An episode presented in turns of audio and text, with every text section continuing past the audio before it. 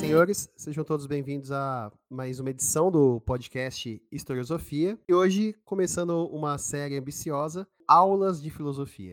Já que historiosofia é história da filosofia, estamos aqui para isso. E hoje, contando com a ilustre presença de uma convidada muito especial, minha companheira, minha esposa, mãe da minha lindíssima filha. Olá, tudo bem? Meu nome é Grace Camargo, né? Tenho 28 anos e a minha formação técnica é técnico em química, mas eu atuo na área de estética, como micropigmentadora e depiladora. Como saber não ocupa espaço, estou aqui hoje para aprender filosofia junto com vocês. Então vamos nessa? A Grace já tinha me pedido nasce um pouco mais de filosofia, porque a gente sempre fala dessas coisas, eu converso com meu irmão, é, ela sempre escuta eu falando sobre, ela falou assim, ah, quero aprender um pouco mais. Aí surgiu a ideia de fazer isso aqui no podcast, né? Pretendo fazer muitos desses, desses testes, né? Sobre filosofia. E o mais legal, o mais legal assim, é que como eu fiz o EJA, eu perdi muito de filosofia né? Assim, não tive essa mesma carga que quem faz aulas convencionais tem. É, seria esse o termo, amor? Aulas convencionais? É, ensino regular. Ensino regular tem. E como eu fui morar junto com um historiador que dá aula de filosofia também, aí eu sempre ouvi nos nossos domingos ou momentos assim de conversas aleatórias tal, ele citando um filósofo, falando sobre filosofia com o irmão, em uma roda de amigos também. Aí eu falei, cara, eu preciso estudar filosofia de novo. Mas como fazer isso?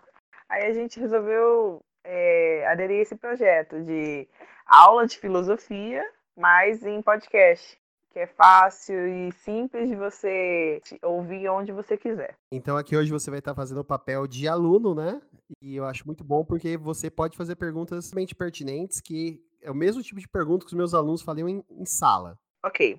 Então, assim, começando. É, antes de mais nada, só uma observação. A filosofia que a gente estuda, pelo menos a princípio, depois a gente vai dando uma, uma saída da Grécia com o tempo, mas a princípio ela é filosofia grega. Por quê? Porque não é só porque só tem a filosofia grega. Existem outros pontos que surgiu algo parecido com a filosofia Oriente, como no caso da Índia, da China, mas o mundo ocidental tem como base a filosofia é como se a Grécia fosse a fundadora da sociedade ocidental. Então não é que não existam outras filosofias. Existem, não estuda. Isso sendo dito, a filosofia, ela remonta a algo em torno do século 7 a.C. E o nome filosofia significa o amor pelo conhecimento, ou amante do conhecimento. Tem, tem um filósofo, ah, meu Deus, olha só, já comecei a dar aula sem pesquisar nome. Mas tem um filósofo contemporâneo que ele diz que a filosofia é o que dá conceito às coisas. Assim, muitos dos conceitos que nós temos hoje são conceitos tirados da filosofia. Vou falar mais disso depois. É, uma coisa, inclusive, que eu acho interessante é que, às vezes, é, a gente não sabe a origem de algum conceito que a gente lida no dia a dia. E essa origem veio ali da filosofia lá antigo, né? Tipo, lá na Grécia, de muitos e muitos anos atrás. E, tipo, a gente não tem essa noção, muitas das vezes.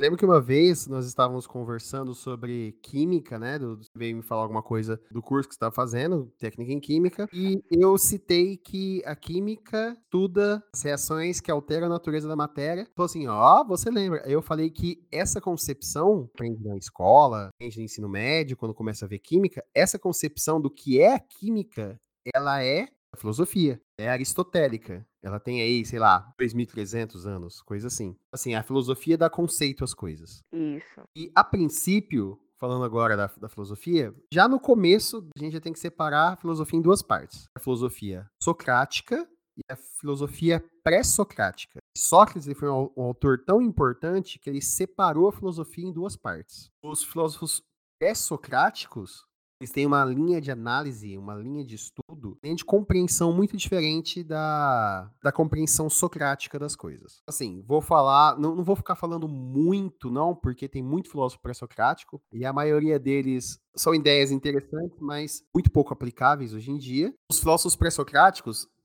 eles meio que se confundiam com o que hoje a gente atribuiria a outros ramos do conhecimento. Por exemplo, alguns filósofos pré-socráticos, eles estavam muito mais preocupados com questões que hoje seria mais visto como física, que eles chamavam na época de físio.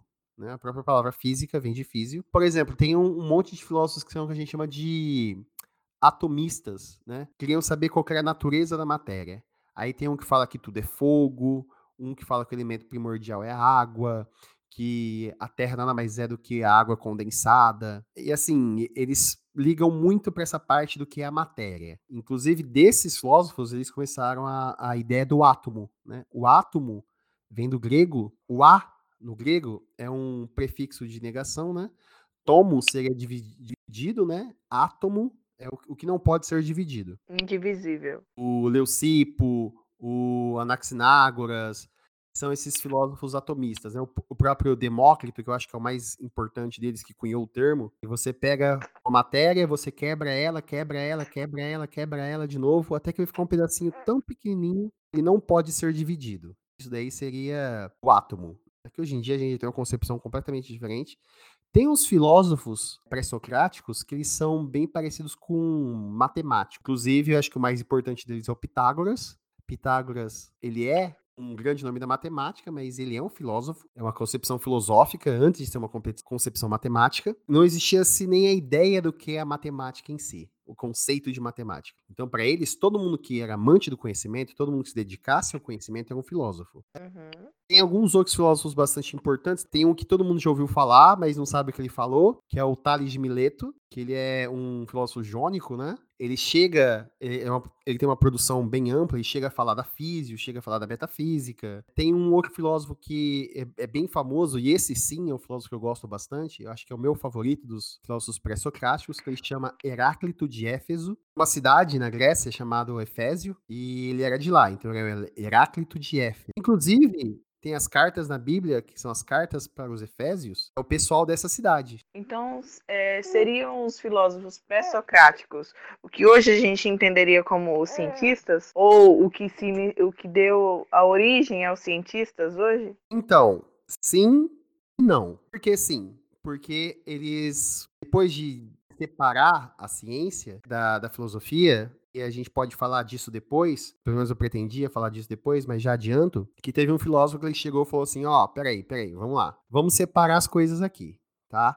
Isso aqui, estudar os animais é zoologia, vamos separar.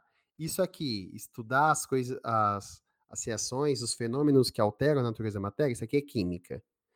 Isso aqui, estudar os fenômenos que não alteram a natureza da matéria, isso aqui é física.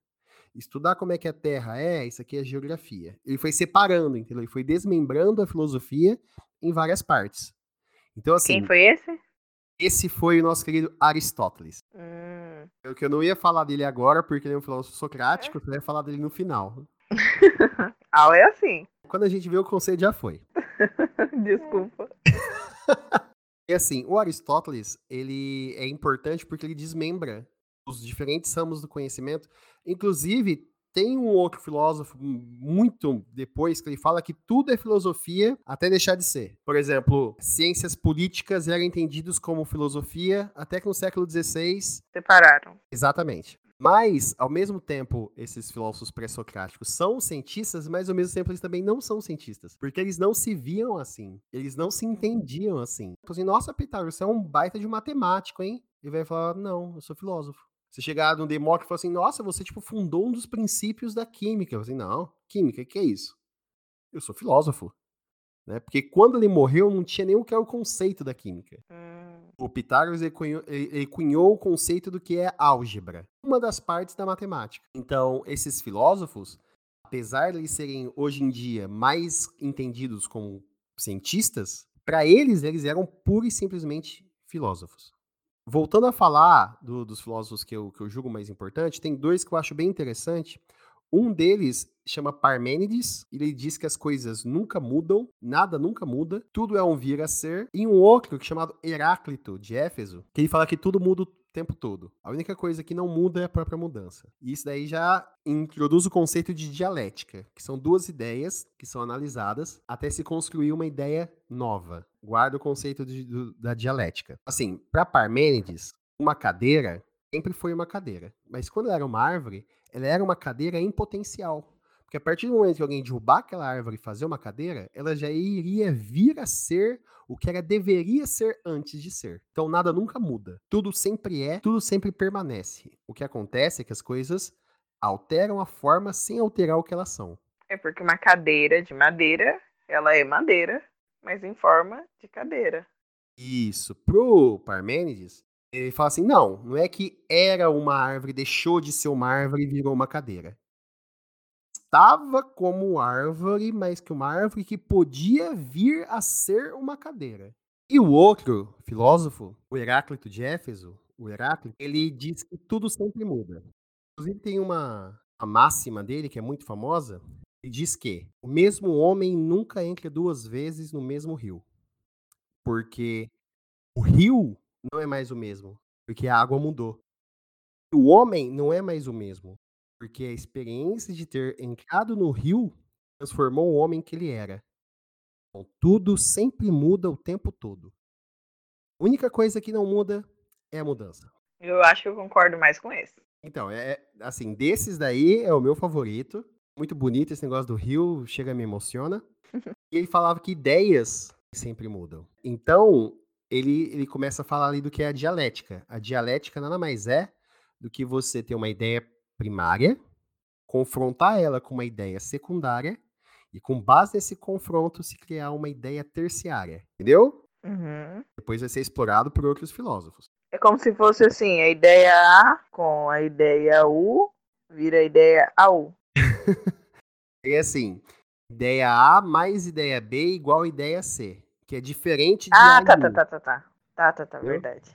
é somada, ela é transformada. Aí, tava tudo muito bem, tudo muito bonito, e aí veio Sócrates, nosso querido Sócrates. É, primeiramente tem que fazer um adendo aqui. O Sócrates é um- uma, uma figura tão curiosa que até hoje a gente não tem certeza se Sócrates existiu ou não. Como assim? Então, a gente só tem vestígio do que foi Sócrates por causa do que o nosso querido Platão escreveu. Então, assim, não tem nenhuma obra de Sócrates. Tem obras de Platão falando que Sócrates existiu. Gente, então às vezes Sócrates nem existiu. Ele só é um personagem que o Platão inventou.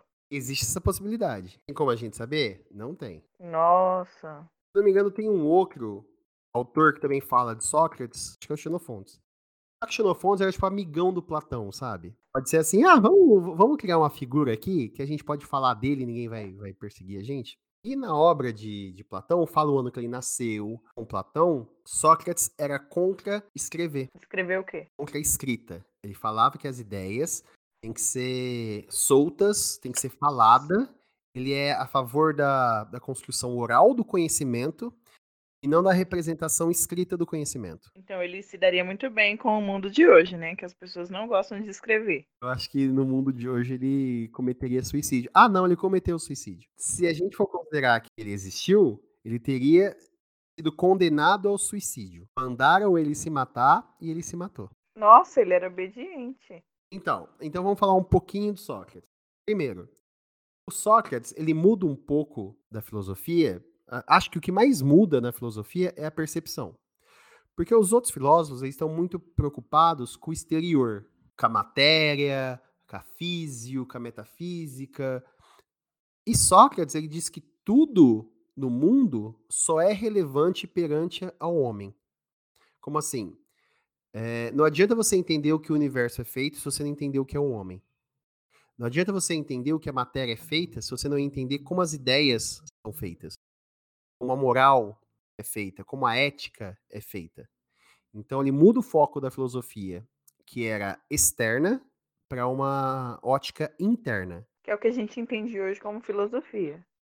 Isso, tanto, é, exatamente. Inclusive, é- essa mudança é tão importante que até hoje a filosofia é mais baseada nisso. Em basicamente todos os estilos filosóficos de lá até aqui é centrada no homem. O que eu me recordo da filosofia é justamente isso. É como se você fizesse uma autoanálise, parar para refletir sobre alguns aspectos da sua vida. E, inclusive, a gente fala assim, a sua filosofia de vida, que é essa reflexão que você faz entre si mesmo. Como se você fosse o centro de tudo, né? Quando a gente fala assim, "Ah, a minha filosofia de vida é essa. basicamente como se, se a gente dissesse é, os meus paradigmas, os meus conceitos, a minha moral, a minha ética, é isso, é um conjunto de pensamentos e valores que uma pessoa tem. Uhum. Por quê? Porque para o Sócrates, o mais importante é entender o homem, o sujeito, o indivíduo e a sociedade.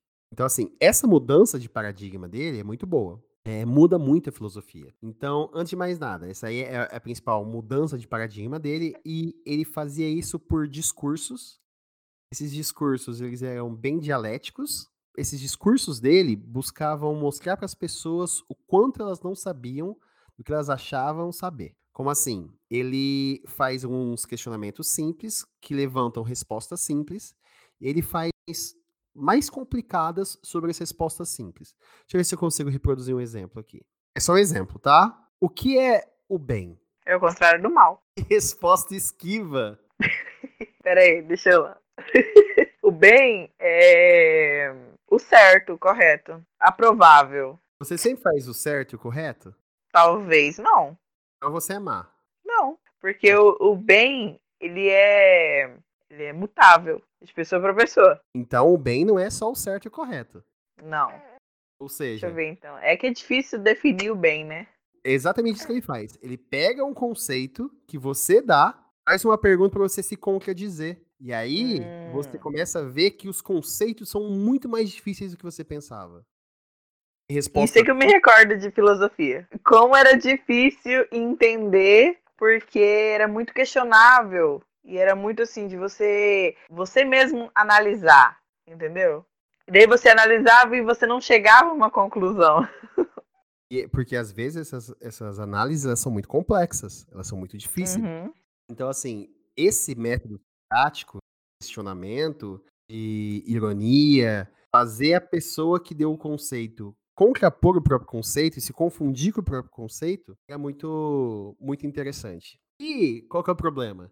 E o legal é que se você tentar aplicar isso na sua vida, em vários momentos você vai ter respostas diferentes. Perguntas diferentes geram respostas diferentes, às vezes até dá certo, às vezes até dá errado. E, e qual que é a questão? Como os conceitos são muito mutáveis, uma das frases mais famosas de Sócrates, presente na obra de Platão, é só sei que nada sei. E quando sei, estou errado. Quase isso. Por quê? Porque as coisas são tão mutáveis, são tão complexas, são tão difíceis de se saber, a certeza é algo tão volátil e improvável que o máximo do conhecimento é você saber que você não sabe. Ou a dúvida. Exatamente. Então, assim, quando ele diz só sei que nada sei, ele está dizendo que ele, Sócrates, sabe tão pouco sobre tudo que há para se saber que ele não sabe de nada. Entendeu? Uhum. O que acontece? De acordo com o que Platão escreve em sua obra sobre Sócrates, Sócrates começou a fazer esses, esses discursos públicos, né? Essas manifestações, assim, no Ágora ateniense. E isso foi chamando a atenção dos jovens. E a camada dominante, né, a elite da cidade, começou a achar que isso era uma forma de estimular a rebeldia, né? Porque ele estava plantando muito mais dúvidas do que verdades.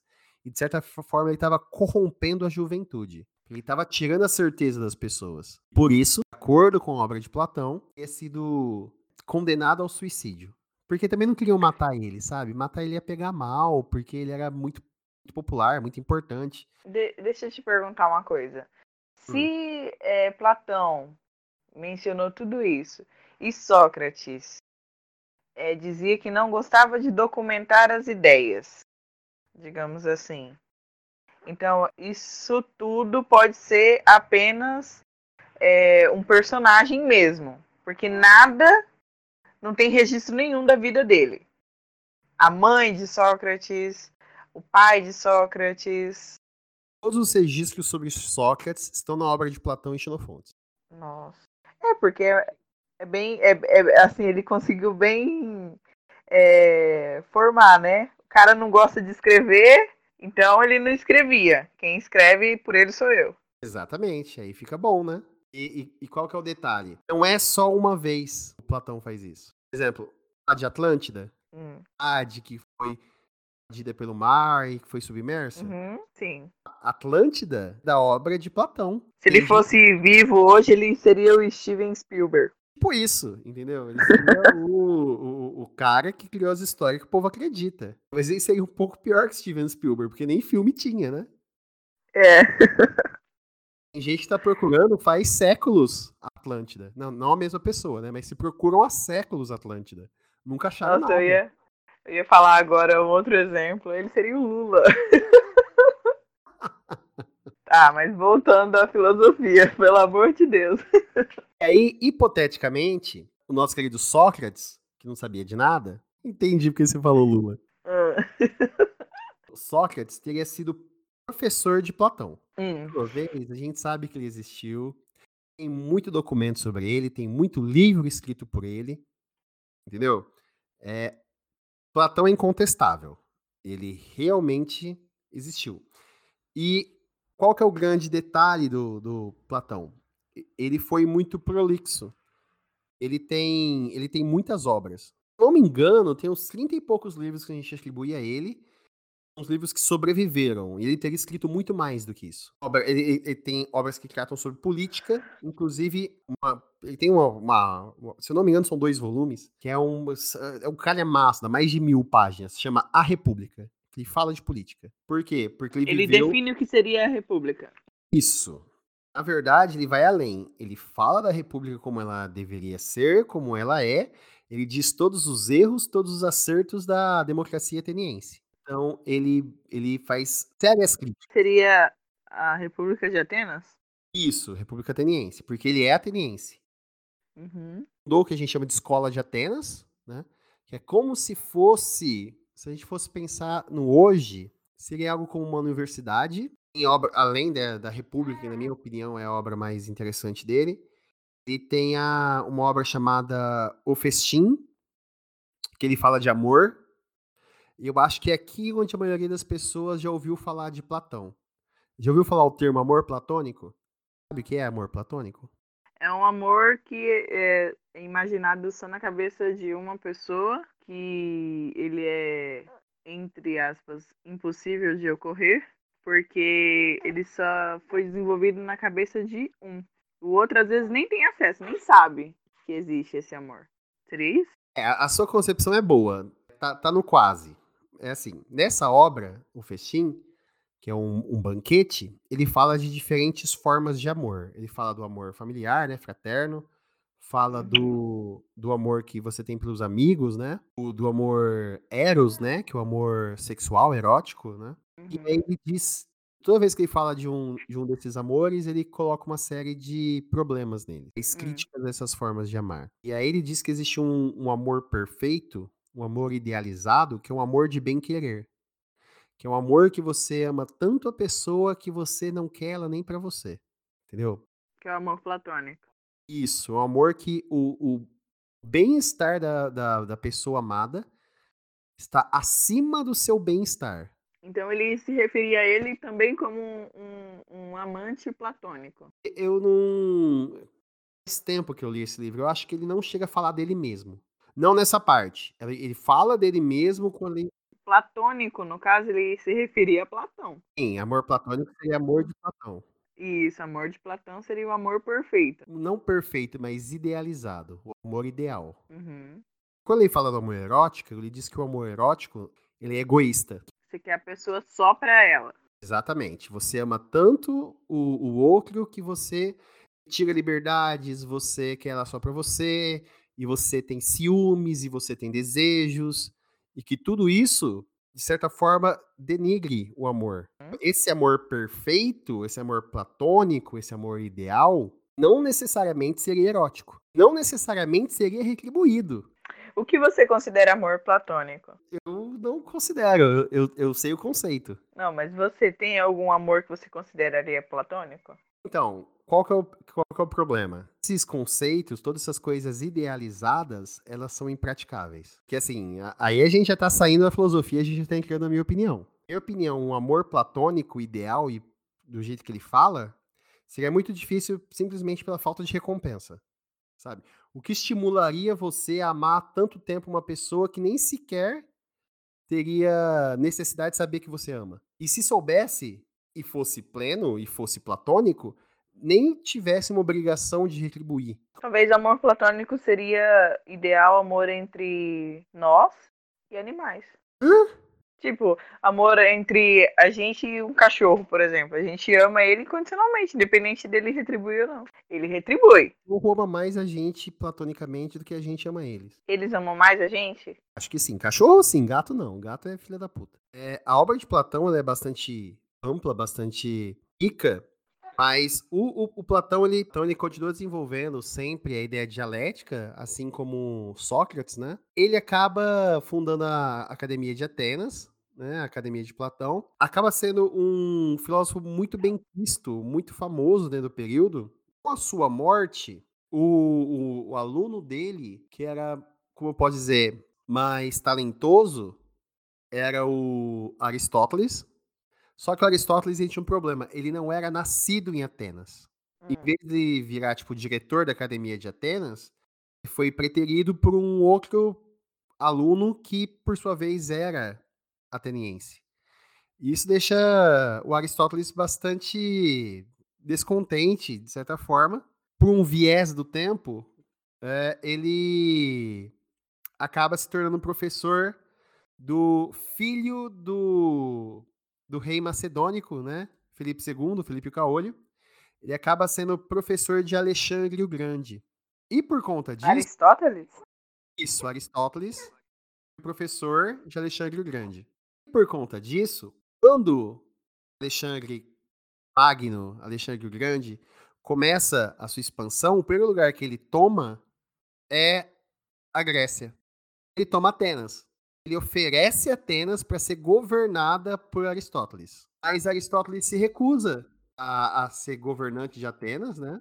Ele funda uma, uma escola chamada Liceu. Essa escola, como eu tinha dito antes, ele cria a lógica, a física, a ótica, a química, a astronomia, a biologia, a, a metafísica, a biologia, a ética, retórica, as artes, a música, a poética ou poesia, a política, a própria história, a geografia, tudo isso ele desmembra nesse momento. A biologia, você pode ver, a maioria desses, desses nomes, eles são o grego, né? Biologia, logia, estudo, bio, vida. Zoologia, zoo é animal, logia é estudo, ciência. Então, ele, de certa forma, é um, um filósofo muito importante porque ele lança as bases o futuro, não só da filosofia, como também do do conhecimento geral, né? Por isso que Aristóteles sempre vai ser citado aqui no Historiosofia. É difícil você falar de filosofia sem falar de Aristóteles. Em, em algum momento você acaba, nem se for sem querer, falando dele. E se você não falar dele, você fala de alguém que falou dele. Então, assim, nenhuma numa competição, quem ganharia? Sócrates ou Aristóteles? Então, eu acho que um concorrente mais à altura do Aristóteles seria Platão, não Sócrates. Sócrates não tem uma obra relevante. Ele só está presente na obra de Platão. Como eu disse, não dá nem para saber se ele. Agora, eu disse que Platão era prolixo, se ele produzia muito, se ele tem muitas obras, meu Deus do céu, Aristóteles elevou isso é, centenas de vezes.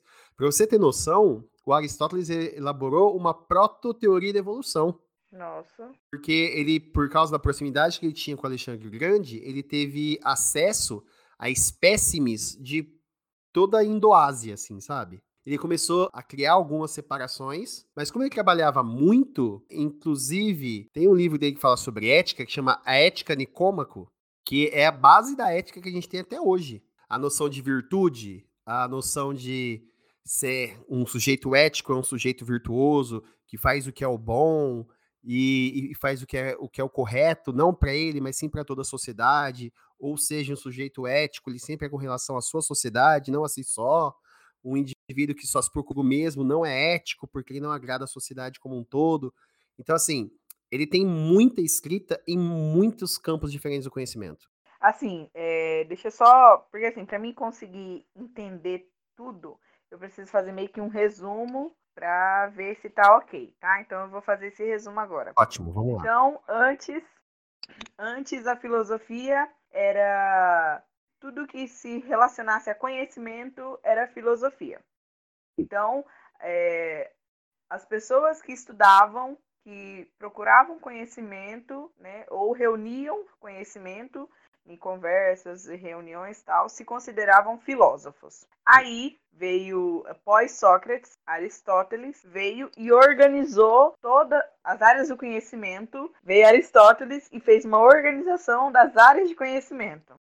Então, ele organizou é, o que a gente conhece hoje como química, filosofia, sociologia, história, geografia e tal. Isso, ele desmembrou isso. Ele desmembrou, ele fez essa divisão. Após isso, ele também deu o conceito de ética. Então, já existia o conceito de ética, mas o conceito de ética de Aristóteles ele é mais próximo do que a gente entende como ética hoje. Ah, ok. Tá. Então, beleza. Eu acho que eu consegui já entender até o ponto que você está. Uhum, porque antes dele, é, alguns autores relacionavam a ética a uma coisa meio divina, entendeu? Ou com religião. Exatamente, mas a questão é, os deuses deles eram deuses bastante complicados, né?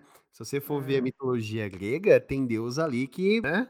Malvados, né? Eu, não, não, que eles sejam malvados, eles são cheios de. Na verdade, os deuses gregos são muito humanos. Eles só têm superpoderes, vamos dizer assim. Exatamente. Eles são muito humanos, eles têm todas as características humanas. Eles têm a, a, o, o bem e o mal dentro deles. Exatamente. Tem uma coisa que eu acho muito interessante, que o Aristóteles ele coloca o conceito do que seria virtude. Ele diz que toda característica se ela tiver excesso ou falta, ela é ruim. Como assim? Ele diz sempre que as pessoas têm que ser equilibradas, têm que ser temperadas. As pessoas devem ter temperança. Se você for pensar assim, vamos supor. É, é... Coragem é uma virtude? Depende. Pouca coragem é um covarde. Se for muita coragem, é um audaz. Uma pessoa audaciosa é aquela que se coloca em perigo desnecessariamente. Uhum. Ah, muita obediência. Obediência é uma virtude? Depende. Se uma pessoa que não tem nenhuma obediência, ele é incapaz de servir, ele é um insubordinado. Se ele tiver muita obediência, ele é um alienado porque ele não contesta e faz sem, sem reclamar. Então, assim, tudo para ele, para ser considerado virtude, tem que ser equilibrado, tem que ser balanceado. Bondade é uma virtude? Depende. Uma pessoa que não é bondosa é uma pessoa ruim, uma pessoa maligna. Uma pessoa boa demais é uma pessoa que pode ser passada para trás, que pode ser enganada. Então, tudo tem que ter um meio termo. Ele fala em ética, ele fala em virtude, ele fala que tudo tem que ter uma temperança. E assim, é, essa nossa aula, ela tá sendo assim uma muito geral, né? Sim, não, super geralzona mesmo a história da filosofia dentro do, do, dos tempos. Como se fosse um cronograma, foi acontecendo nessa ordem. Isso, isso. Ok. Em algum momento, depois que fez essa divisão, tal, tal, tal, o que ficou considerado como filosofia? Então, a filosofia, ela continuou sendo entendida principalmente o que engloba as ações humanas. A ética, a moral, a ordem humana durante muito tempo a política também esteve englobada nisso, durante muito tempo até mesmo a, a psicologia esteve englobada nisso, só se dividiu lá na Idade Moderna. Hoje em dia, o conceito mais contemporâneo que a gente tem de filosofia é que a filosofia ela estabelece cadeias de pensamento e ela também atribui conceito. A filosofia é o campo do conhecimento capaz de estabelecer conceitos para os outros campos de conhecimento. Só para você ter uma noção. Então ela que faz essa, sempre essa divisão. Isso. E a filosofia, de certa forma, diz como as coisas devem funcionar. Vou citar um exemplo. Hoje em dia, a ciência geral, toda a ciência, trabalha com um método que a gente chama de método popperiano, que é o método de falseabilidade. Como assim? Hoje em dia, para você fazer ciência, você precisa desenvolver uma ideia, desenvolver uma uma experimentação metodológica, bem cartesiana mesmo, tipo assim, ah, a minha hipótese é, sei lá, quando eu soltar um lápis, o lápis vai cair no chão, porque existe uma força de atração que faz com que o lápis seja atraído para a Terra. O nome disso é gravidade. Então você desenvolve essa teoria e você deve expor ela a seus pares que vão tentar desprovar e falsealizar a sua teoria para se todo mundo testar e não conseguir provar que ela tá errada, ela passa a valer. E olha só, em momento nenhum eu disse que se ninguém conseguir provar que ela tá errada, ela vai estar tá certa. E quem desenvolveu essa teoria não foi um cientista, um filósofo. Foi um filósofo. A filosofia ainda é usada para lançar base para os outros campos do conhecimento, entendeu? No caso, ela, ela que dá as, ins- as instruções de como os outros campos de conhecimento devem ser é, regularizados. Regularizado. Por exemplo, é a filosofia que estipula qual que é a ética cabível para a ciência, né? Por exemplo, já ouviu falar assim, ah, dá para fazer isso, mas isso é antiético? Aham. Ou para política. É, então, por quê? Porque tudo, a, a ideia de ética, ela é da filosofia. Então, assim, Uhum. ah, dá pra, teoricamente falando, em teoria, nós, praticamente muito próximos de chimpanzé. Então, a gente pode fazer um híbrido em laboratório para ver se é aplicável. Dá, é completamente possível, mas é antiético. Então, o que Uhum. impede alguém de fazer isso é a ética, o preceito da filosofia. Então, a, a própria, o que os outros campos do conhecimento podem e devem fazer, ou como fazer, é, hoje em dia, um trabalho mais da filosofia. Então, assim, para mim entender, vamos lá de novo. Então, antes, filosofia era tudo relacionado a conhecimento. Eram é, diversas, diversos campos de conhecimento, mas tudo se denominava filosofia. Aí, Aristóteles organizou isso, desmembrou todos os campos de conhecimento em, em áreas específicas, né? Então, ele que, que tornou possível hoje o que a gente entende como conhecimento, disciplinas, né? E tal, Ele é o grande organizador do conhecimento. Do conhecimento. Isso. Ele também é, ajudou a definir o que ficaria como a filosofia que a gente conhece até hoje. Que a gente estuda, que a gente analisa. É, tudo que é relacionado ao homem, né? A ética, a moral, em parte a psicologia, ou não. A psicologia também foi desmembrada. A psicologia foi desmembrada no, no século XVI, ou seja, permaneceu pelo menos mais uns 1800 anos aí junto com a filosofia. Aí, aí então, assim, isso tudo é a filosofia não contemporânea. Como seria denominado? A gente chama isso de ou filosofia grega ou filosofia clássica. Tá, então isso tudo que a gente falou até o momento é filosofia clássica. Isso, filosofia clássica. Ok. E a gente pode fazer uma comparação de filosofia é, muito com história. Né? Por isso que eu estudei muito filosofia, porque a gente estuda muito filosofia quando faz o curso de história. Por quê? Uhum. Porque as divisões da história são meio que uma base para as divisões da filosofia. Porque quando acaba o que a gente chama de antiguidade clássica, começa o que a gente chama de idade média. E quando acaba a filosofia clássica, começa a filosofia medieval. Então, antes da contemporânea ainda veio a medieval. Antes da contemporânea, ainda veio a moderna, e antes da moderna veio a medieval. Então, clássica, moderna.